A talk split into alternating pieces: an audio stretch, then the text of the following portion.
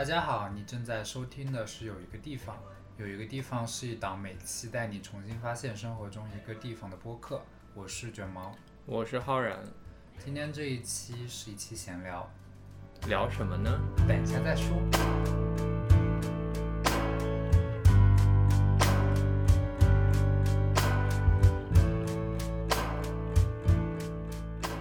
最开始说什么？我们说我们不要做那种游记类型的播客。今天这一期算游记类型的播客，差不多了吧？但我们还是 base 在我们要讲一些地方的基础上。对，而且其实，嗯，不是真的要给大家去推荐一些什么旅游景点或者什么好吃的好喝的。嗯我觉得还是有本质的差别的。对了对了，其实我们出去玩的时候看到的东西，跟我们做这个节目的想法还是蛮接近的。包括我这次出去玩的路上，很多时候都会想到我们之前在节目里面讨论到的一些东西，就觉得这一期我们就闲聊一下我俩呃前阵子在欧洲玩的经历，也挺好的。嗯，就先说一下大概是什么情况，啊就是我我先去了一个礼拜的意大利，嗯基于某种很精彩的情况，等一下我们会讲到的。我们最后在德国的科隆会合，呃，法兰克福会合，然后去了科隆。对，然后是我刚到法兰克福，是浩然刚要走的时候，然后我接着在德国玩了一个星期，所以我们这期就相当于主要讲一讲我们俩在意大利跟德国的见闻，也跟我们就是建筑专业有一些关联的一些话题吧。肯定肯定是有的，嗯那就先说一说这次你整体出去玩了一个礼拜，感觉怎么样吧？我个人就觉得，嗯，一开始没有出门的时候就完全没有感觉，但是一、嗯一旦我到了意大利之后，突然觉得整个身心都好放松啊。伦敦好像还是一个特别紧绷，就节奏特别快的地方。但是你是去到了一个游玩的形态的地方吗？如果你是住在意大利，然后你来了伦敦的话，你的反应可能是会反过来的。不，但我说的不是这个，就是在伦敦待的越久，就会越发的觉得伦敦这个城市其实跟香港特别像，它其实只是一个没有摩天大楼的香港，它整个那个生活节奏还是很快，而且在大街上你也找不到一个可以随便坐下来休息的地方，就跟香港其实特别像，就是一个很商业、很快节奏的地方。那我觉得是你反倒在伦敦居住的状态是怎么样？在意大利，就是你可以很容易的找到那种在街边就坐下来，然后也没有什么人来来往往，你就可以在那里很安逸、很闲适的就喝一杯咖啡或者喝一个果汁坐一会儿。我觉得在伦敦很难实现这个，周围的环境又很干净、很舒适，人又很少，然后大家又都不会忙忙碌碌的，好像往哪边走的那种地方。就是在伦敦，我到目前还没有感觉到会有一个这种。地方或者很容易找到这种地方，但是北意大利就是因为我去了威尼斯、帕多瓦和米兰啊，这个场景是很容易实现的。嗯，我觉得你不能否认欧洲就是节奏更慢、更险一点的感觉。欧洲大陆，嗯，那我不知道，我就去了一周，我不可能下定义，因为我我个人是觉得比较大的区别是我自己心态上的区别嘛。包括我这次去德国之前，我对它一点期待都没有，因为我之前去过德国两个月，就我在那边之前学过一阵子德语嘛，然后我就对德国一点期待都没有。我去德国纯粹是因为我之前办那个申根签是找到德国是最早能够签到签证的地方，所以我就得去德国。刚好又要请年假嘛，那我就请了一周假过去。我去之前甚至都没有怎么仔细想我要怎么玩，这一周我就是去完成一个任务，得到一个签证这样。再加上我去之前工作还挺忙的，就没有多想。然后但是去到那里之后呢，就进入了一个游玩的状态嘛，所以心态上就还是有转变。然后放松下来之后，就发现这次的感受特别好。我主要的时间是待在慕尼黑嘛，然后觉得慕尼黑是一个特别特别宜居的城市。嗯，这个我非常同意。我是大概六年前也去了慕尼黑嘛，嗯我当时跟你现在的状态其实差不多，就是你在慕尼黑就随便找个草地坐着就可以很舒服的过一天那种感觉。嗯，你刚刚说伦敦找不到这样的地方，可是其实伦敦的绿化率比，比如说慕尼黑还是高很多。自然环境不好。我觉得就是我们在伦敦那个生活状态已经是进到一个太日常的状态了，丧失了去享受这个城市的美好。嗯，但是我没有没有你说的感受那么差哎，因为我其实还是很喜欢伦敦的生活状态。我没有说差，我只觉得你在伦敦就没有办法就很舒服的坐在街边，嗯你懂我的意思得吧？看是哪儿。嗯，但是就是在意大利北边这些城市，就真的很容易。有一点是真的，就包括我去的慕尼黑，它城市的尺度比伦敦要小很多。是是，对对，你说这个，我觉得说到点子上了。对，就是那边，好，米兰可能跟伦敦差不多，但其实也没有伦敦这么大，嗯对。而且人口也少的特别多。嗯，我之前看了一下，慕尼黑是德国第三还是第四大城市嘛，然后它人口大概只有柏林的一半，柏林又跟伦敦也比不上，那你想伦敦比慕尼黑那些城市大多少？哦，原来柏林人反而多，我一直以为慕尼黑人会更多，因为感觉这边更宜居。不过其实也蛮好理解的，毕竟是首都，就是嗯资源肯定是更集中一点。嗯嗯。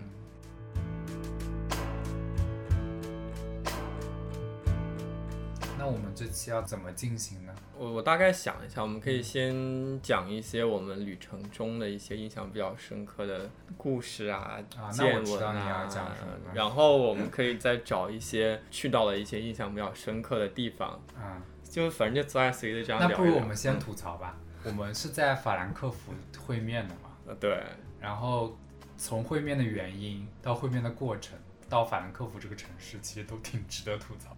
我简单讲一下会面的原因，就是王浩然王浩然忘带了个东西，很很重重要要的的证件，不带的话我就回不了英国伦。敦，对对，然后我就人肉帮他从伦敦拿他的证件去德国送给他。我觉得就可以先吐槽一下英国的海关，就是英国是那种离境的时候并没有海关查你证件的，你可以直接坐上飞机走人的国家。不啊，check in 的时候要查的。但只是航空公司查一下，你只要有有效证件证明你是坐飞机的人就好了，就是并没有海关在卡你那这件，我觉得这件事情呢，说到底也只能怪你自己，你谁都怪不了。怎么会有人不带这么重要的证件呢？但你不觉得也蛮奇怪的？就正常你离开一个国家的时候，国际旅行的时候应该是有边检的嘛，但英国是没有。但而且你知道为什么没有吗？嗯我在网上有查一下，他们其实是因为就是因为英国政府没钱，啊，他所以他只查入境不查离境。不是他最近准备开始恢复离境检查，以前是哦因为就是政府的资金问题，所以他们就把这个切切掉了。嗯毕竟你看我这次回来在西斯罗机场排队入入关排了三个小时，我我，你知道我花了多久吗？我知道你花了一秒钟。这就是运气啊！我跟你说，而且你这件事情怪不了别人，你你忘带证件，然后还怪人家不检查你有没有带证件。嗯，好吧，嗯，那我就先来分享一下，我觉得这是这次我们这个节目里面最重磅的一个嗯故事。嗯，嗯，就是我在意大利的火车上被人偷包的事情。去找卷毛的那天，从米兰坐火车到威尼斯，因为我看到网上有加几十块就可以让你直接买到商务舱，我就说，哎，那就顺势买，就比较火车的舒服。商务舱火车的商务舱，呃，我就坐到那个商务舱里面，然后结果当时算上我，一共大概只有六七个人，嗯。就人很少，嗯所以我就非常的放松警惕，嗯。说到这儿，我其实我觉得我当时买商务舱的理由是，我觉得我换到一个比较高级的舱里面，就会比较也会安全一点嘛，对吧？然后进去之后没人，所以就完全特别放松的，在就开始拿起手机玩 Dolingo。嗯。我把我的双肩背的背包放到了我头顶上那个行李架上，嗯。大概过了半个小时，在那个通关的间歇，当时一抬头发现我那那里空空如也，什么都没有了。嗯。当时我一下就慌了，因为我的护照、还有我的 iPad、还有我的另外一个备用的手机都在里面，然后我就马上飞奔去找列车长，嗯就跟他大吼说：“我包不见了！”然后那个队长特别淡定的就从他那个包厢里面走出来，嗯然后就要带我去我隔壁的车厢啊。对，然后结果到了之后，他给我介绍了一个男生，啊，然后那个男生拿出他的手机，他给我看他拍了一段视频。怎么这么奇怪？为什么他知道那个男生这就是第一个我觉得奇妙的地方。啊？是因为偷我包那个小偷在下车之前就在各个车厢之间来回游荡，然后就乱碰别人的行李。这个小哥就心生警觉，啊他就拿他的手机拍了那个小偷下车的视频。哦因为后来我跟那个小哥聊天的时候才发现，他其实算是个小网红，他是个 DJ，，OK，所以他当时是刚刚前一天从米兰表演完，嗯。然后带他的家人去威尼斯度假的。嗯。嗯，所以我觉得他就是会有这种平时没事干就拍一些素材的习惯，嗯。对，所以他才会顺手拍下来。然后他就给我看那个视频里面那个包是不是我的，那那个列车长怎么知道他拍的呢？应该跟那个摄像有讲，说他们可能哦看到有一个很可疑的人，？OK，对，然后我就去指认我的行李，嗯，我一看我的包就在那个视频里面，然后当时 这我小偷刚好提着你的包对啊，就内心一万个我操，然后就我觉得哎，这这这下应该完了。啊，嗯，后来那个队长就问我说：“你要不要到下一站下车报警什么的？”嗯然后我觉得在欧洲被偷东西，百分之九十九点九九九应该是找不回来了吧。对对，嗯，所以就觉得那就算了。嗯但我后来突然想起来我的 iPad 在包里嘛，嗯然后我就打开那个 Find My，然后嗯看我那个 iPad 就一直在后面跟着我往前跑，然后我就跟那个小哥还有列车长商量，我们就说那个人是不是偷完了这个车去偷后面那辆车列车长就马上联系了那个铁路警察。而这里要表扬一下意大利的铁路警察，就他们其实真的比我想象中的要勤劳多了。就他们一接警之后，马上就开始到了下一辆车上去瞄人了，啊然后还真的找到那个人了。他在翻我的包，然后把那些东西还给扔出来了。嗯，那没抓到他们后来，他们也不是很确定是不是，哦因为你也不能随便就抓一个乘客，万一抓错了就很尴尬。嗯，嗯就这样一路我就盯着那个定位，就就一直看他一直跟着我，然后这样我确定至少我那个 iPad 还是在移动的。嗯到了那个威尼斯的车站，下了我这个车就去堵后面那个火车，在那个另外一个月台已经有两个警察在等着了。嗯，我当时觉得蛮神奇的，也就是为什么这些警察会为了这种很不值钱的东西还我觉得他们可能感兴趣，浪费警力。总之，就那个车一停下来，然后那个警察又说他们在下面堵人，然后让我上车，开始就从头往后面看。找，对，大概过了四节车厢的时候，嗯，有那个乘务员就在那个行李架上把我的包翻出来了，然后就哦提起来给我看，说这是不是你的包？然后我一看啊，这是我的包，然后冲过去把我包拿回来了。嗯 我记得你那个时候，呃，我不是找问你说那天到了法兰克福，你晚上想吃什么吗？然后你突然跟我讲你包被偷了，嗯 然后我就很懵逼，我说啊，那你当时的第一想法是，那不是还好你那个证件没带，要是带了不就跟着包一起丢了？然后我说这可能是你这辈子做过的正确的决定，然后你就消失了嘛。嗯隔了半天之后，你突然跟我讲你包找回来了，我当时一脸懵逼，就是说这件事情竟然是可以发生的吗？后来我就清点我的包嘛，嗯。然后我觉得他们应该就是个现金小偷，就是嗯我包里面没有任何欧元现金他们就把我的包又随手丢在了另外一辆车上。嗯所以我的钱包、我的护照、iPad 所有的东西全都在啊，嗯然后丢了几件衣服，嗯我猜他们应该是懒得装回去，就直接顺手扔掉了。啊对，所以这是我在意大利发生一件非常魔幻的事情，啊，iPad 也没偷，什么都没偷，甚至就是我有一沓港币现金，嗯是本来是在我的那个护照包里的，嗯然后那个里面掏出来之后，我让他们是不是想了想到底要不要，最后决定不要了，然后就给我塞回了我的那个包的侧兜里面。啊啊，我觉得这些人到底在干嘛？一个很有涵养的小偷。但反正那天也算有惊无险，我觉得还好的是，就你起码手机还在身上，对，就是我最也没有丢失什么，真的完完全全会影响很大很大的。哎，那你觉得，呃，意大利的火车体验怎么样？就是乘坐体验第一点让我觉得最开心的是便宜，啊？基本上城市跟城市之间人民币算下来大概一百块左右，或者是便宜的更近的几十块就搞定了，就是跟英国截然相反。嗯嗯，对我记着我从威尼斯坐到帕多瓦才四十块人民币，坐多久啊？嗯，半个小时。那还好，嗯，因为其实从威尼斯坐到米兰也才两百多块钱，但是不是因为你坐的都比较近啊？威尼斯到米兰要坐三个小时。哦，这么便宜的。而且他们的火车都是，就是我坐的是那个 Italo，就算是高速列车，嗯，环境也还蛮好的。那德铁贵多了。我坐那个 ICE 嘛，就是他们的高铁，其实也很慢，嗯，就从法兰克福到慕尼黑快四四个多小时。我们提前大概四天买的票，要要五十英镑左右，嗯，也就是差不多快五百人民币嘛。四百多。嗯对啊，就贵好多哦。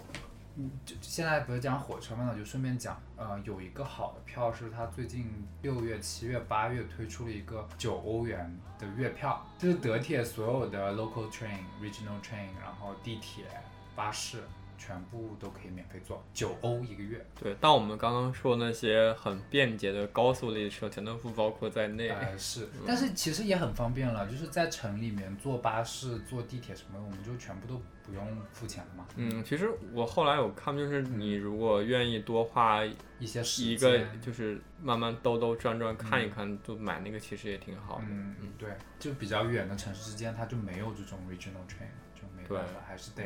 买，然后一旦要买的票呢，就会很贵。我们当时提前一天想买法兰克福到科隆的票，发现单程要快七十英镑，六七百块钱人民币嘛，真的是玩不起。你记不记得我们那天从法兰克福去科隆，他还不停的在延误。是谁说德铁非常准时的？我在德国唯一一次坐到没有晚点的火车，就是最后一天从慕尼黑赶回法兰克福机场。说起来，其实意大利的火车反而非常准点。我在意大利坐的所有火车全部是准点的，而且他们车上专门有屏幕告诉你这个车是准点的，还是晚了一分钟。对，而且几乎我几乎没有看到过超过一分钟，全都是准点。那很棒哎！就是你想想，而是印象中比较懒散的意大利人的火车反而很准时。不是说德国人非常的严谨，非常的准时。我就没没坐过准点的火车，而且哇，特别气人！我还碰到过一个。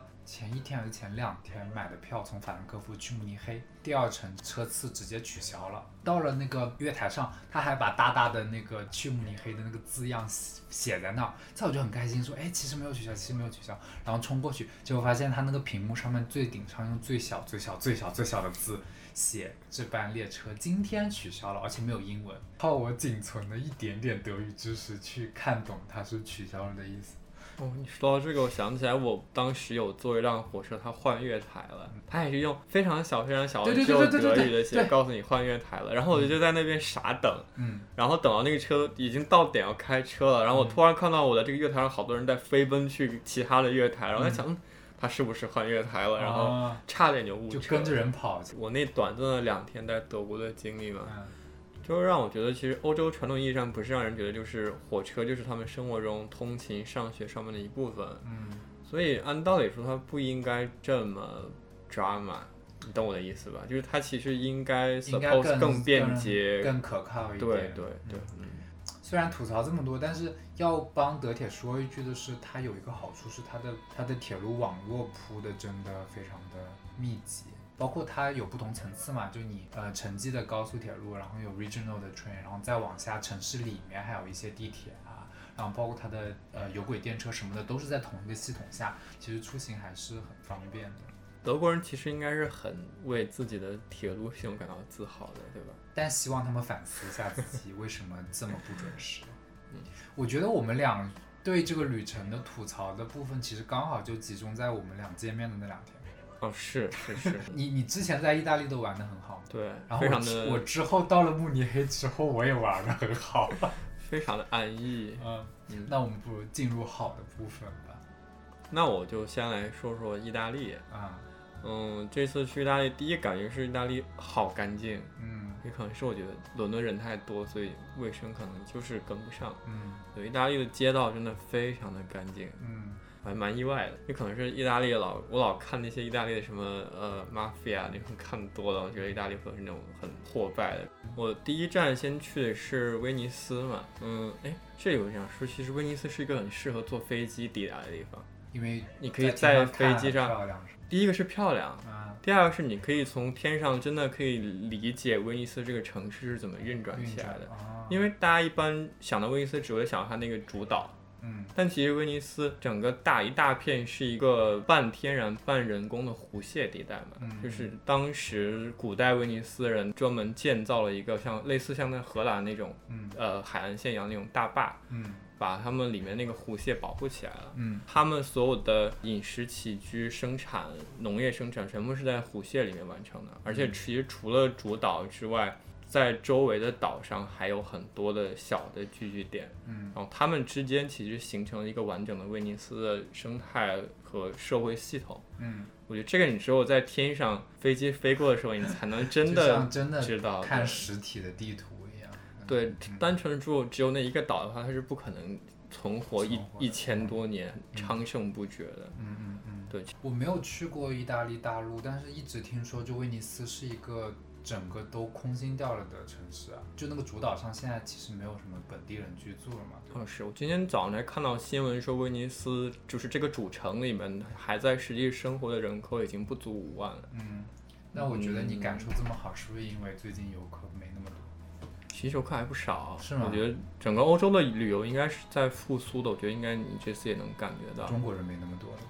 对，而且我觉得因为说中文的人少了，就反而显得韩国、日本还有人特别多特。别多啊！对哎，满大街都我也觉是在讲韩语的碰到好多韩国人。而且说回来，我觉得威尼斯现在越来越空，不是一个坏事。嗯，在威尼斯的这次逛的时候，我一边逛，其实我在一边想乌镇，我们是不是讲过乌镇？还是提到过一次吧。我只是觉得威尼斯应该不用太害怕没有真实的人在里面居住，他反而应该更大胆的就去走那种乌镇的路线，嗯，因为威就当活化石嘛那种。对，因为你想让一个现代人很舒服的生活在威尼斯里面，现在其实是很难的。嗯因为历史的原因，所以威尼斯其实躲过了现代化的细节嘛，它其实嗯还很完整的保留了一个从中世纪到文艺复兴，然后到法国大革命那一段时间，嗯就是一个古代城市的样子。嗯其实如果你真的想让大家还像现代人一样很体面舒适的生活在里面，其实对这个城市是需要一个大换血的改造的嗯，，which 不应该也不可能，对吧？嗯其实威威尼斯有个好处嘛，就是我之前经常想这个事情，因为伦敦是一个主城区被轰炸过的地方，所以它相当于是天然的没有那一份负担在。但是欧洲很多城市，它的主城区都保留的很完整，所以你其实最后所有的经济活动是也是都跑到城市外围去的。对然后城市的老城区就丢变成仅仅是旅游的区域嘛，那其实呃是很影响你的城市发展的。你包括那些道路什么就很难再被拓宽，再做现代化的呃更新嘛。但是像威尼斯的话，它本身它的交通方式就是很独特的，对。所以你就让它保留之前的那个样子，并没有什么太大的冲突。而且你说白了，全世界威尼斯可能也是独一份的这对，样。真的太特别了。对对对，所以它就如果走乌镇模式，整个城市变成一个博物馆像主题乐园一样，对对这样才能更好的保护它的风貌，然后让大家在里面有更好的体验，而且它能发挥的所长。对，大家熟知的就是双年展，嗯，觉得真的在这种地方办嗯展览，你真的是身心愉悦，嗯。对吧？你都不知道你到底是在看展呢，还是这个展在在你也是跟它它跟城市本身就融为一体了，包括它的展区都是散布在各个地方，有些时候在街道的角落里面可能有也会有一些或者就是一个不起眼的老房子，你进去是。是最前沿的现代艺术的东西。对对对，其实是很适合的，嗯，对，所以它反而就是像乌镇这样，让它更赤裸裸的去商业化，然后 让它去改造的更适合去办这些东西。我觉得是威尼斯以后的一个比较好的出路。对，嗯，那就再多说两句双年展。嗯，今年是现在是在办艺术的，嗯，对。你简单介绍一下嘛，就威尼斯双年展是一年建筑一年艺术，一年建筑一年艺术这样对吧？哎，对你已经介绍完了，因为我也是好几年前去看过一次建筑的，筑然后嗯。当时因为时间很紧，所以我只去看了他在那个双年展展区区主场馆那一片，嗯就是它有很多散落在城市里面的一些场馆都是没有看的，嗯。所以反而这一次我是没有去那个主场馆，我是看了一些散落在城里面的，反而觉得它更不像一个展，所以让他觉得更棒了。就对这个城市的感受反而更深了嘛。对，嗯，我看了两个我印象最深刻的，第一个是在那个 Carlo Scarpa 做的那个 Olivetti Gallery 里面，嗯，他现在正在展的人是那个人叫什么名字来着？是那个到处在高楼上楼顶摆一个人，好像啊跳下来 Grumbly。哎，是是是嗯在办他的展。OK，嗯，另外一个是在威尼斯最著名的那个 Doge Palace 里面，嗯那个就是你顺着参观宫殿的路线走到它最尽头，最后的那个 ballroom 里面，嗯。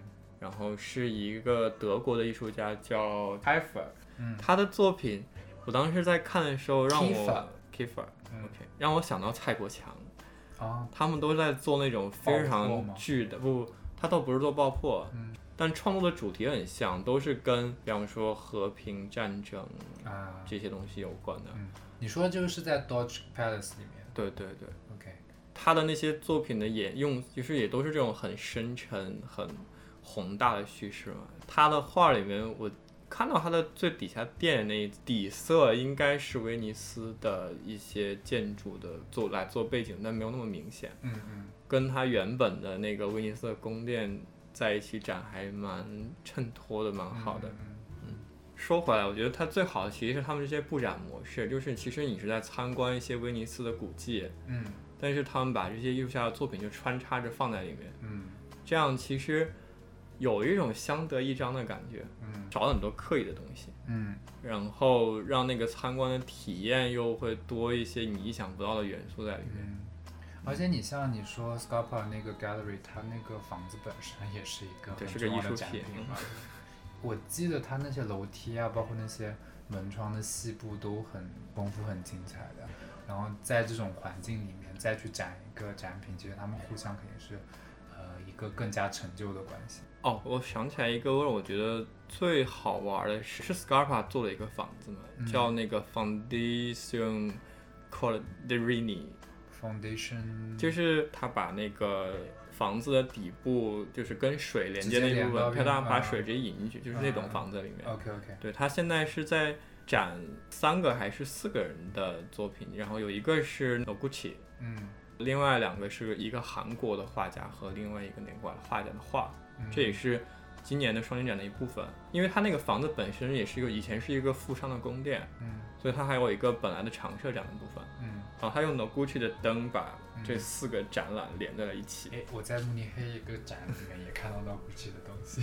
Noguchi 最近好火，我觉得到处都前阵子主要我们前阵子在伦敦刚看过他的一个大展，会特别留意到他。那他本来也是一个很重要的对呃 landscape designer。嗯，然后我觉得他的灯就特别适合摆在那个非常金对，又就是因为那个房子本身蛮特别的嘛，因为我们大家最熟知的是它底部那个很现代的 Scarpa 改过的部分，嗯，我其实只知道那张照片，对吧？就就对着水，然后外面有个铁门，然后有是是楼梯下去的那个。但它上面是非常古典的，嗯就是很很 typical 的一个威尼斯的富商的住宅，OK，对，所以你知道它有很多木雕，然后嗯石石刻这些东嗯西，然后其实 Noguchi 的灯放在里面，灯放在对，也意外的很搭，又跟那些油画什么都摆在一起。就是其实你看油画也行，你看 Noguchi 的灯也可以。嗯嗯，然后他用 Noguchi 的这些灯，就是他用不同的摆法，然后去把本身介绍这个宫殿的历史跟现代艺术，再加上 Scarpa 全部串在一起。所以我觉得哇，真的好精彩，就是你不知道我是看了一个展的，还是看了四个展的那种感觉，嗯，又都非常的自然。是嗯。你在威尼斯待了多久啊在威尼斯待了三天。？OK，嗯，其实我想待更久，我觉得那里真的太多东西可以看。嗯，我我其实今天不知道你要讲什么，但你讲完之后，我觉得其实我接下来讲慕尼黑那个对照还挺有意思的，哦因为我我慕尼黑给我最大的感受是它的城市的现代化，嗯呃，不是你想象的那种嗯现代化，是想是说那个说它把城市更新成一个很适合现代人居住的状态，对对，那个跟威尼斯那种被像琥珀一样被保存起来的状态，其实是有一个参照的关系的。就是我觉得，除非你很有钱，啊、要不然你在威尼斯的居住体验不会太好。我觉得它应该是主要是为了保护它那些建筑，或者还有资金成本的限制。嗯除非你住很豪华的那些度假村或者酒店，要不然它里面就是很潮，然后又很昏暗，没有灯什么。那、你继续吧。对。然后我想讲的恰好是慕尼黑的两个公园啊，啊、一个是 一个是它的奥林匹克公园，嗯然后一个另一个公园你知道叫什么吗？叫什么？叫 English Garden，英国 英国花园。啊，所以所以是怎样的？他在模仿英国的那种造园的那个。我觉得有可能是当时英国那个 picturesque 那个 landscape movement 的时候，嗯，那个时期有影响到对对对，可能嗯是有这个的影响，因为你能大概看出它里面想弄出山水的那个状态，嗯，刻意的弄出它很荒的感觉。对对。我忘了听谁讲说这个花园是全世界最大的都市花园，这要怎么定都市公园就是在城市里面的公园。不应该是像中央公园？我当时心里也是这么想的，但是就有有有这个说法嘛，我也不想去查证，因为我觉得不重要。OK，我可以嗯，等一下自己查一下。行行行。然后，嗯，我这次去到慕尼黑的时候，在城市里面恰好有很多不同的地方都在讲他们的奥林匹克公园，因为今年是他们呃一九七二年那个奥运会的五十周年。然后你知道慕尼黑那个奥林匹克公园吗？嗯就是很经典的一个典的一个建筑建筑的东西 Free Auto，嗯对，Free Auto 是它的那个结构师，嗯呃，整个园区里面连成一片的那种嗯，膜状结构的一个屋顶，大棚。它那个尺度的变化很有意思嘛，就是它有时候是巨大的一个体育场的上盖，嗯，有时候就是一些小亭子给你纯粹是遮阳，或者有时候是长廊，就是这个对对对很好玩。对对，它大概有一共有四个主要的场馆，然后都在那个屋顶底下，然后再也延伸出去变成一些景观的部分嘛。这个公园就变成他们现在居民也会去的一个活动非常丰富的一个地方，包括他们今年的那个 European Championship 足球的，那个？不是，啥呃，一些各种赛事，我看到有铁人三项啊，什么自行车啊，然后呃哦，体操啊什么什么都有，然后也会在那个地方举行，然后就正好过几天就开始了。那蛮适合做这些活动。那当然，因为它本身就是体育场馆嘛，嗯啊，然后在一个展览里面也看到了，就是七一九七二年的时候举办奥林匹克运动会对整个慕尼黑城市的影响。嗯其实是那一个契机，把慕尼黑真正的变成了一个现代的城市。好像很多办奥运会的城市都感觉很类似，就是借这个作为一个城市更新的手段，嗯，可以大规模的投资基础设，施啊，你包括包括伦敦也是一样的嘛。你记得我们之前还东京奥运会的时候，我们那个时候想借那个契机讲一次对伦敦的伦敦的奥运遗产奥运遗产，对，其实还是可以讲的。就可以找一期讲一对次。我们现在这个房子就是伦敦的奥奥运遗产的一部分。是是是嗯，就说回来，我继续讲慕尼黑的那个嘛。这一届奥运会其实很特殊，首先德国办过两次奥运会，之前的那次在柏林，啊，对对对对，我去过柏林的奥运会的那个场对馆，很 monumental 那个。嗯但是那个时候呢，就其实是纳粹正在萌芽的时候，那一场的奥运会就被打上了很浓重的纳粹宣传的那种印记。所以对于德国这个国家来言，再一次举办奥运会，在慕尼黑，他们就想要把它的基调变成一个更欢快的，啊，就是那种 rebranding 的感觉。对对对，然后嗯去赞颂城市生活的美好的这样一种，所以它的结构也采取了一个比较轻盈的那种效果嘛。通过这个契机，它也呃去大幅的改造了慕尼黑的面貌和那个整体的规划，就包括它呃市中心老城区那一片就整个封闭起来，也变成了步行的区域，然后一大片现在就变成了它的呃主要的商业中心。然后包括也借奥运会的契机，大幅的发展了他们的铁路系统。哦，对，然后再讲到那个奥林匹克公园本身嘛，就我这次也专门带了一个朋友去看一下，因为我之前其实也去过一次，但这次去其实感受更好。我们在那边就爬到一个山坡上面，然后就发现很多人已经坐在那边等着夕阳了。记得我当时去的时候，好像也在那个有一个小山坡上坐着发了一会儿呆。我我可以放一张那个就是隔着湖看到那个小山坡的一个照片，就觉得这个好像是在新西兰一样。嗯，就是在那边等着看夕阳的人，大部分其实是本地的居民，就感受上就觉得这是他们本身城市生活的就一部分的感觉。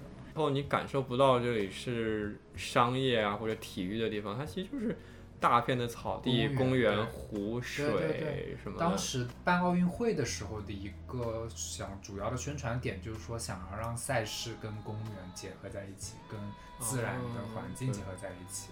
而且因为它其实跟城市连接也蛮有机的，就不是那种分开或者嗯嗯，然后它现在那个奥林匹克公园里面还有一个水族馆，还有一些餐厅什么的。然后它在奥运场馆那里还会举办一些什么露天的那些活动，音乐节啊什么什么。有一个他们最近有一个活动叫 Back to the Roofs，我我估计 the Roofs 就是他们叫那个奥运场馆的一个昵称，嗯 因为就就是个 这就是个 roof。对对对，然后就有不同的散落在那个园区里面有不同的表演的场地。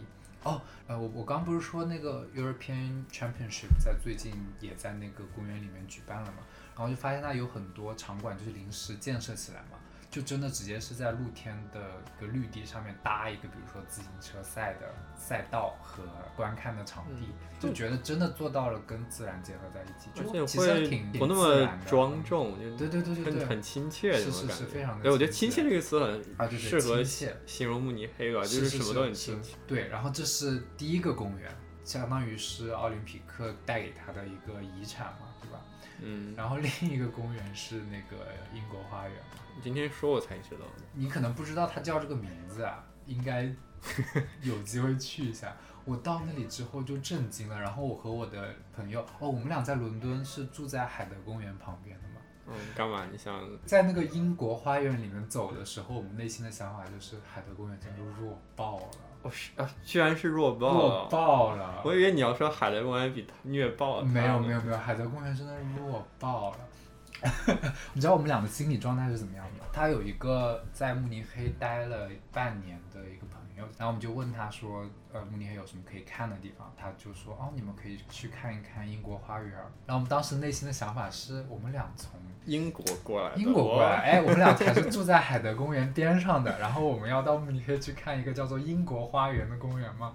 所以，所以他是怎么个好法？是？它让我觉得好的一点也是它的亲切感，就是海德公园还不够亲切吗？海德公园给你感觉是哦，Royal Park 里面的活动没有那么的亲近，但是我们在慕尼黑的公园里面看到的呢，就是那里活动真的特别的多，人也特别的多，但感觉大家都过得非常的开心，你又不会觉得很拥挤，因为它整个公园非常的开阔，然后又是在自然的环境里面嘛。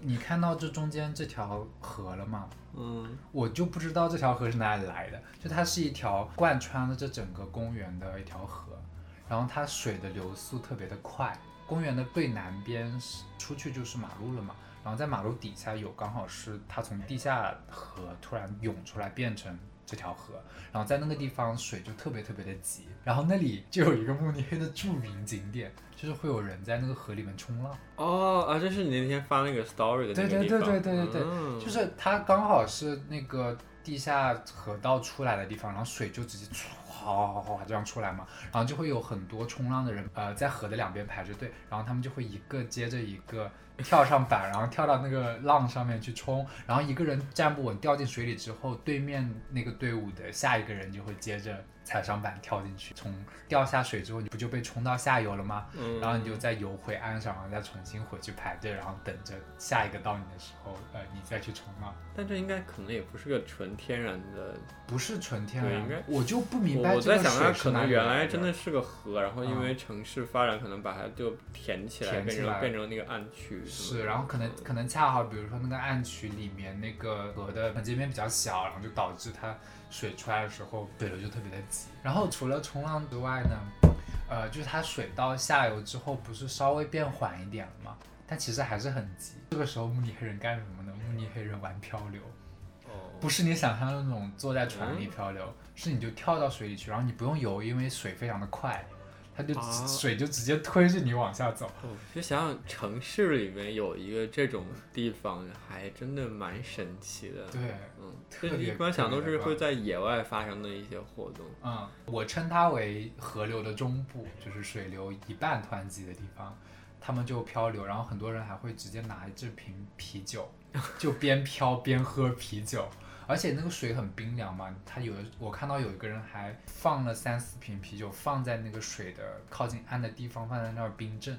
我等我等下给你看一个我拍的视频。我觉得这就是跟我今天一开始讲那个感觉，就是我觉得欧洲的城市跟伦敦像英国这城市是有一些很本质的性格上的差异的，比较亲切，比较懒散。对，我觉得大家在欧洲大陆上面这些地方就是会。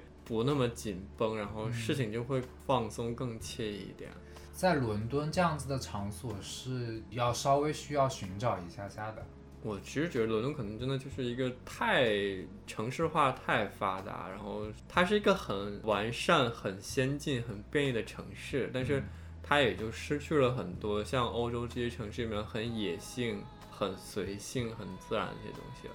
嗯，如果在城市消费啊，我们在欧洲当时的那个体验是完全不如伦敦的，付款啊什么的。啊，但是是，对吧？像欧洲其实现在还是在很流行用纸现金纸币，然后超市也没有那么多的自助付款的一些通道，然后嗯但是也因为它没有这么便利，没有什么现金，所以它会有一些更让你觉得实际生活起来更放松、更舒服的东西。嗯或者说更原始的一种快乐。是没有那么精细化，那么对城市化的东西，就伦敦，你也是能找到这样的地方，但它并不是一个，它不会像在并不是一个代表大部分伦敦人生活状态。，对当时跟我朋友走在那个河边，我们的心里就是大受震撼，觉得慕尼黑人太会玩了。对吧？嗯，嗯，然后那个河到了后面更安静一点的地方之后呢，恰好边上就树也就比较多了，然后就很多有情侣就坐在河边洗洗脚，呃，嗯聊聊天、约会那种。嗯然后再到了比较开阔的地带，那个河岸两边就有很多人直接在那边有有玩烧烤的，然后有拿着一些东西去唱卡拉，OK 的这，这一个公园是什么都包在里面了，是真的很大，就我们可能嗯也就只走了一半的另类城市综合体。嗯然后呢，再往下走就可以讲到公园里面还有一个中国的塔，叫 Chinese Pagoda，哇，这个感觉又好还蛮漂亮的呢。typological，又好呃感觉每一个欧洲城市们都至少会有一座中国的或者日本的，对，嗯，对，除了中国塔，还有一个日本茶室。可以。呃，但我觉得特别神奇的是，那个中国的塔在一个 beer garden 里。这好就他们国的哇德国的觉嗯哇，我的 beer garden 实在是太棒了。在伦敦是按一 pint 一 pint 去一品托一品托去喝啤酒的嘛，在德国是按一升一升喝啤酒，那个酒杯这么大。毕竟是德国对，然后我在慕尼黑的时候，感觉每天喝两升。beer garden 里面感觉是德国人下班之后的那种日常休闲，就是喝酒嘛，就是喝酒，你就看到这跟英国伦敦人又很像。我觉得在 beer garden 里面喝酒，比在伦敦的 pub 里面喝酒的感受好太多了。伦敦是站在路边喝酒站在路边，一边边吃灰一边喝酒。我就不明白了，真的。我每次跟跟我同事去去喝酒，他们就就要站在路边，我就觉得你们不累吗？就以为还要背着包，真的是随时可以走人的感觉。啊、也也就是放松不下来，我觉得。，然后嗯德国的那些啤酒的吧都特别特别特别特别特别的大。还记得我们在，对，我们在科隆那下那家个店。这还是我们还在一起玩的时候。对，我觉得是科隆的一个最著名景点之一了，啊可以算。嗯，那家店叫什么名字来着？呃 f u n a c h t o n 哦，教堂旁边的酒吧，我不知道刷新了我的酒吧关 的感觉，对吧？其实从外面看起来很低调的一家店嘛。嗯，我后来发现德国的店都这么大。我在慕尼黑去吃的几家，就吃猪肘或者香肠那些的店，都差不多都跟那家那么大。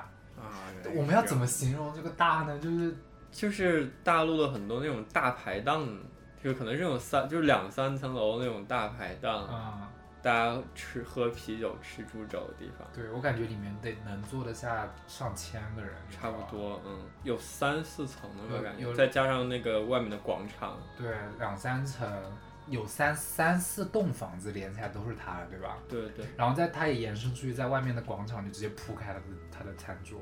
我们在科隆那家店，我不知道你在慕尼黑后面有没有遇到这样，我觉得它里面的内饰又非常的啊，对，古色古香，对吧？稍微有一些工业化了，但是又很对对对对。文艺复兴的那种古典时代的东西，对又没有完全退掉就就你那种感觉。知道德国特别有代表性的那种呃木头框架的那种房子嘛？对对对，嗯，然后这个是 ground floor，就是下去的话，就是完全是那种像地窖、地窖里然后又是这么大的对，然后他们会专门为了喝啤酒设计卡座，对吧？啊还是我专门放啤酒那个槽的，可以在这些细节里面去看到德国人喝啤酒的文化有多么深厚。我自我后来在慕尼黑去到一家的，哎，我不知道是不是骗人的，但他说他那家店从十四世纪就在那儿。我觉得这种事情在欧洲还蛮容易发生的。我现在蛮相信这种源远流长的东西，因为我也是这次去才知道威尼斯这个国家，威尼斯共和国居然存在了一千一百年。啊，对，它从中国的武则天时期嗯就正式建国，嗯然后它最后消亡是拿破仑当时入侵意大利的时候，嗯跨度好长，而且他们又很富啊。最鼎盛时期，他们一年的商业税收相当于明朝一年的税负税收的总和。你想威尼斯才多少人，明朝有多少人？是，嗯，我觉得威尼斯这个国家让我想起来中国的宋朝，就是那种有一种时空错位的感觉，整个观念就是包括国家如何治理，然后它要怎么发展。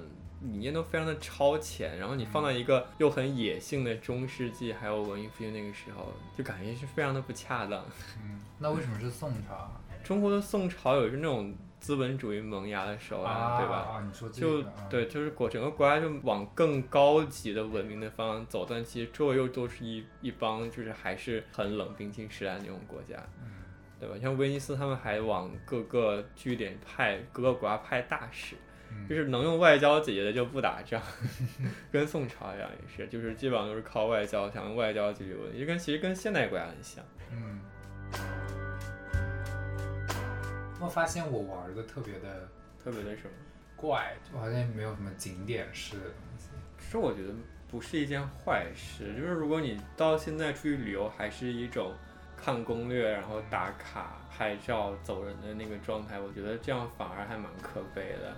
这次因为我也是第二次去意大利了嘛，所以我也没有那么赶了。就是我觉得还是每到一个地方，我可能更想找一家有意思的店坐下来，然后就稍微沉淀一下的那种感觉。我比较喜欢，就是我在慕尼黑的时候，我就喜欢不看地图，去到某个地方先，然后我就到处乱走，就想看一下他的生活状态。我基本上现在也是这样，而且我有觉得你真的需要坐下来。才能反而看到更多的东西，因为我觉得以前我可能出去玩的时候就喜欢每天暴走，那我还是每天暴走，但我现在就是不会就一直不停的走来走去了，就是我到一个我觉得我很喜欢的地方，我就在那儿坐一会儿，哪怕放空一会儿，我觉得听起来有点做作，但是我觉得就是你跟那个地方会有更多的一些互动的东西吧。嗯，哦，我这次去了。去玩其实有两天是去 day trip 嘛，就是报了团去新天鹅堡，呃，还有去那个光湖那边，就不在这次讲了，因为那种玩就是没有什么跟我们播客相关的内容可以讲啊。但在城市里面的时候，最让我感到喜欢和开心的，不是这个城市里面有多精彩的旅游景点，都是让我感受到的那个城市里面的一种生活状态，会让我非常的羡慕。然后我的那朋友也是，他 他说他考虑搬过去，不知道他开玩笑还是什么，然后再甚至开始在 Duolingo 上学起了德语。哎 我在威尼斯这次我有种更强烈感，就是我想搬去威尼斯有一天，就是我有一个很不切实际的梦想，就是以后开一家自己的咖啡厅什么的。但我觉得威尼斯还蛮适合做这件事的。意大利是在喝他们自成一派的那种比较古典、比较经典的咖啡的嘛。所以其实是没有现在这一波 specialty coffee 的。然后你想去做 specialty？那我觉得像威尼斯这种反而游客很多的地方，其实不会像其他意大利的地方那么抗拒这些比较新潮的东西。哎，你这么说才会想到，在德国也是非常难找到有 ice latte 的地方。意意大利人这么坚持就算了，毕竟 espresso 是意式浓缩嘛，对吧？就整个这浓缩方式是他发明的，相当于。对，因为你德国人矫情什么呀？不是这么大热天，就我们在德国的时候也可能要三十四五度吧，就对于欧洲来讲已经很热了。可能还是因为他们没有伦敦这么现代化跟城市化，就大家还是就是原来那一套生活方式还是那样的，就是没有那么大的动力去改变了。嗯。讲完了两个重点的地方。嗯我来再分享一些比较零零散散的小景点。好呀，好呀。我这次去去意大利，除了威尼斯这个重镇之外，我另外一个就是做了一次豪华的 Carlo Scarpa 的巡游。Scarpa 与威尼斯就像就像王树之杭州。我想说高迪来着。哦哦，OK，这个比较合理吧？你怎么突然王树？一呃，一个是去了 Carlo Scarpa 的这个城堡博物馆，嗯。在 Verona，然后是他给那个 Brian 家族设计的私人墓地，嗯，然后是墓地应该是他最，就应该是他最后一个作品了，嗯，他也葬在那儿呀，对他葬在那里，好像说当时就是那个家族墓地特意对邀请允许他，就邀请他，对对，他也一起葬在里面，对，嗯，从那个墓地再往北走到阿尔卑斯山脚下，嗯。有一个他设计的那个 Antonio Canova 的博物馆的扩建部分，嗯，大概去了这这三个是在威尼斯以外的。嗯，感受如何？更加深了我对他的喜欢，就是你其实看到他房子的细节，你真的就是眼花缭乱看不过来，就是太多细节，然后他每一个细节他都有做，就包括那个城堡博物馆，我觉得最好玩的就是他给城堡博物馆里面的油画还有一些雕塑设计的那个展架。嗯有一种快要工业时代那种机械美感，再加上那种很古朴的木头的那种质地的东西，嗯，非常有意思了。你有没有觉得这些建筑师，比如像像 Scarpa 或者说嗯高迪好了，之所以非常的出名，然后或者说有很多人喜欢他们。是因为他们没有办法被一种 ism 给囊括进去。是他每一个作品都有那么一点不一样，他自己很强烈。对，但你一看就知道是特质，但他又没有某种主义的东西能。对，而且他们从来又不会像现在的这些很多建筑师一样，就是自自我不停的大规模复制。嗯。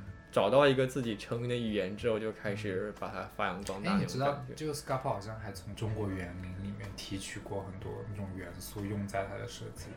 中国我不知道，但我当时去他的墓地的时候，我能很深刻的感受到日本园林和日本跟中国也有对他的影响。他他那个墓地里面就直接做了一个，你一看就要是一个 Japanese garden 在里面，但是手法又是非常意大利的那种，就是 formal Veneto 乡下然后的那些东西，加上他自己的一些东西。嗯，然后到那个。Antonio Canova 的博物馆，这个人是意大利，应该是十九、二十世纪最伟大的一个雕塑家。嗯，他那个博物馆主要是来展陈那个雕塑家的雕塑的。嗯，那个房子是我见过的 Scarpa 最简单的房子，他几乎什么都没有做。嗯，但是 somehow 又把那些雕塑衬托的非常的漂亮，啊，反而都是墓地。目的应该是他做的最花哨的一个项目，甚至觉得他有点玩玩脱了的感觉。对，是他的试验田一样的感觉。不是感觉到，就是他可能觉得年龄也大了，然后就想把自己最后的那些温度全部都散发出来那种感觉，就稍微有点脱，有点太花哨了。我这一趟看了这么多 Scarpa，我觉得他就是在玩。他所有的房子，他都没有像建筑师一样，就是用一种建筑式的思维来思考怎么做房子。我觉得他就是很按照自己心里面那种想法，然后把他们就很大的玩出来，就放到房子里面去。我有听另外一个英文的播客的，就是两个建筑师在做的，我们在讲他，就是说很多人其实觉得他之为一个建筑师，其实更多的可能像是一个雕塑家或者是一个艺术家。嗯，他做的房子可能。更多的像是一件雕塑作品或者什么的，不那么按建筑师的既定思维去做的，可能最后反而一些效果又很意外。不知道怎么评判它，就你放在建筑师的框架或者说建筑学的框架上面去评价它，和放在就你不带任何框架去看待它的话，嗯，得出的结论可能是不一样的嘛。但不管怎么样，我其实觉得他能够这样玩儿，其实是很奢侈也很幸福的一件事情。嗯，所以其实也算是。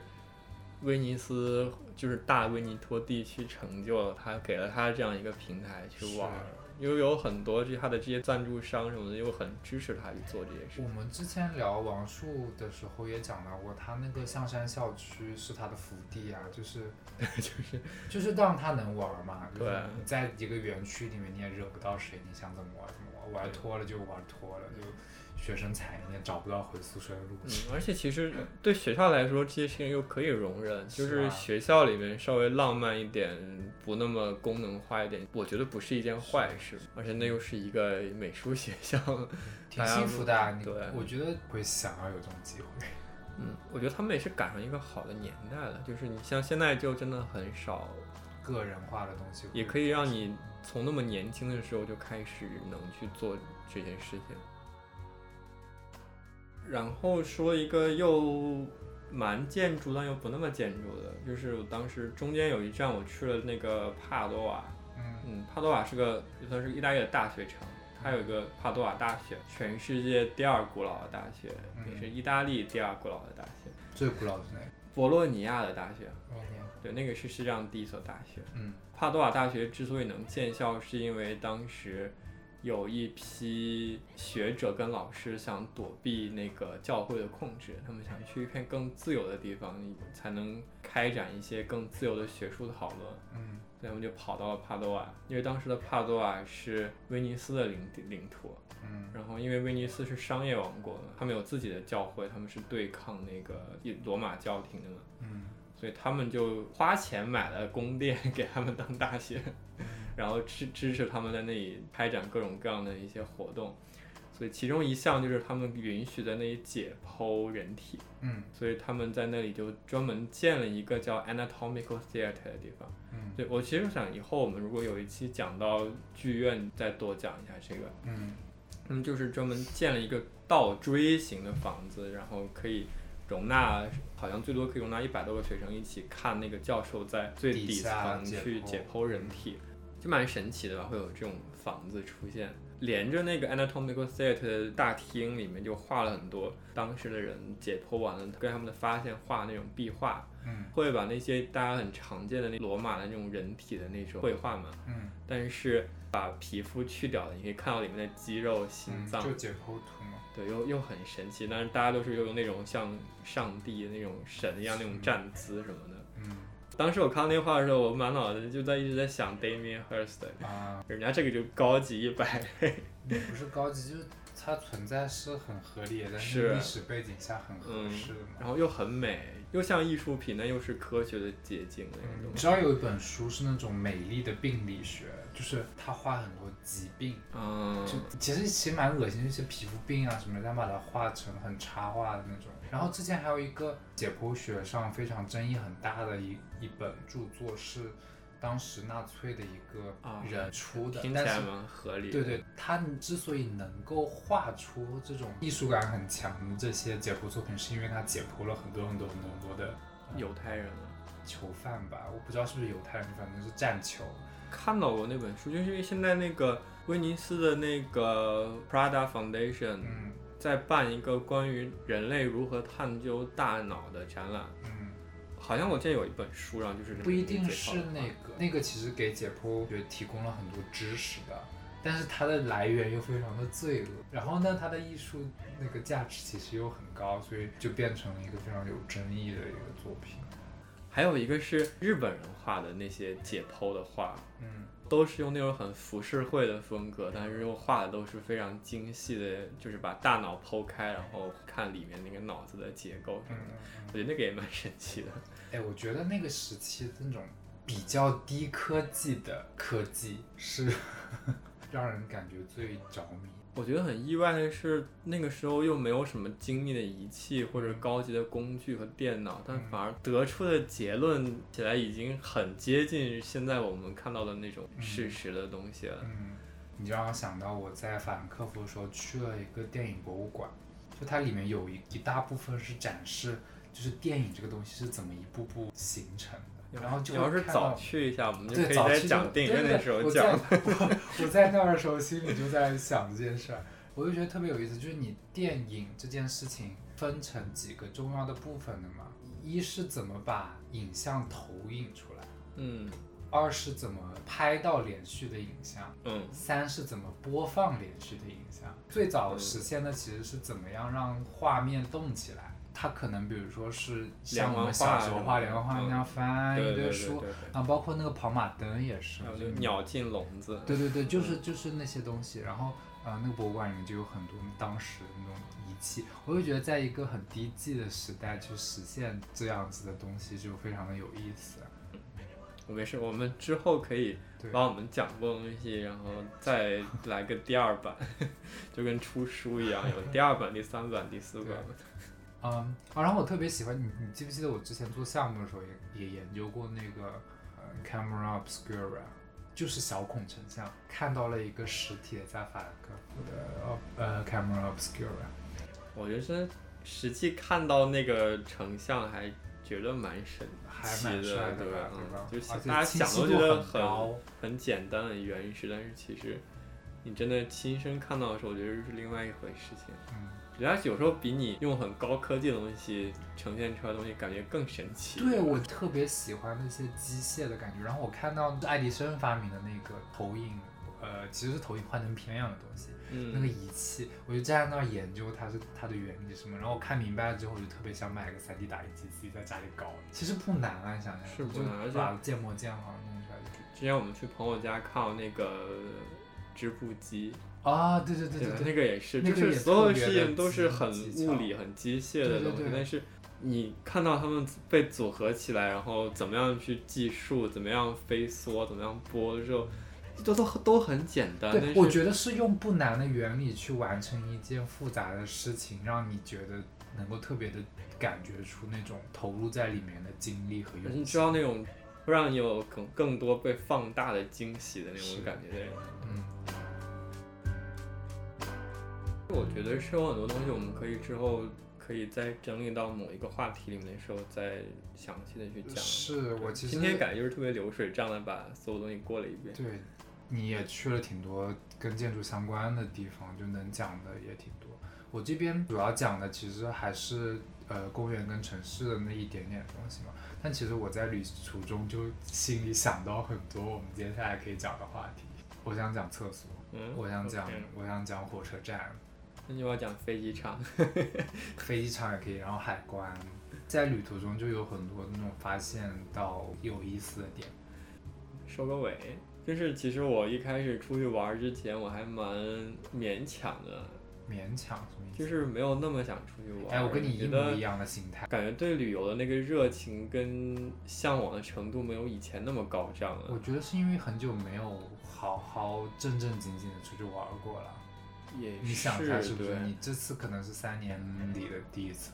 是真正为了出去玩儿出去玩儿。嗯，真的出去玩了之后，又觉得很享受，就还是要多出来走一走、看一看、换换环境。嗯就是人不能老待在一个你很熟悉的、很既定的、很 routine 的一个环境里面，会让你丧失很多感受上的东西。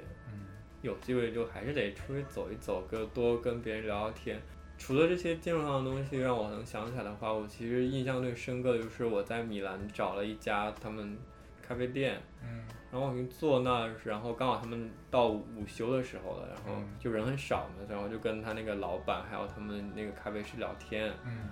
然后当时他们就问我是哪里的人，我就嗯说我好，我现在好难回答这个问题，然后我就说我觉得我是在大陆出生的，但我在香港待了人生的三分之一的时间都在香港待着的，嗯。然后现在又跑来了欧洲，嗯。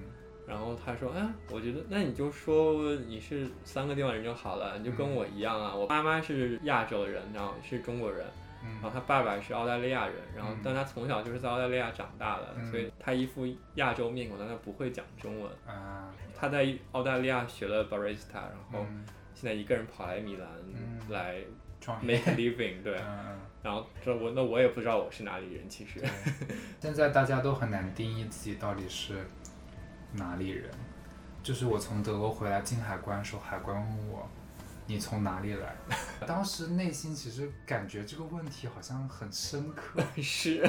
我就愣了一下，然后后来反应过来，他问我你飞机是从哪儿对。来，然后我才说哦，我从法兰克福机场飞过来，然后他说嗯。Welcome back，、哦，那一刻感觉还挺奇妙，就你想一下，那我现在到底是哪里人呢？就其实你去过的每个地方，可能都在组成你。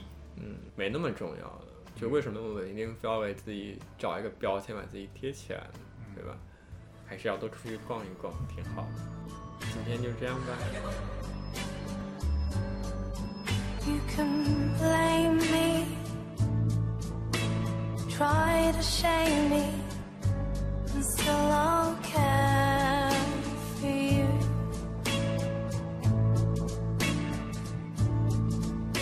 You can run around, even me down, still I'll be there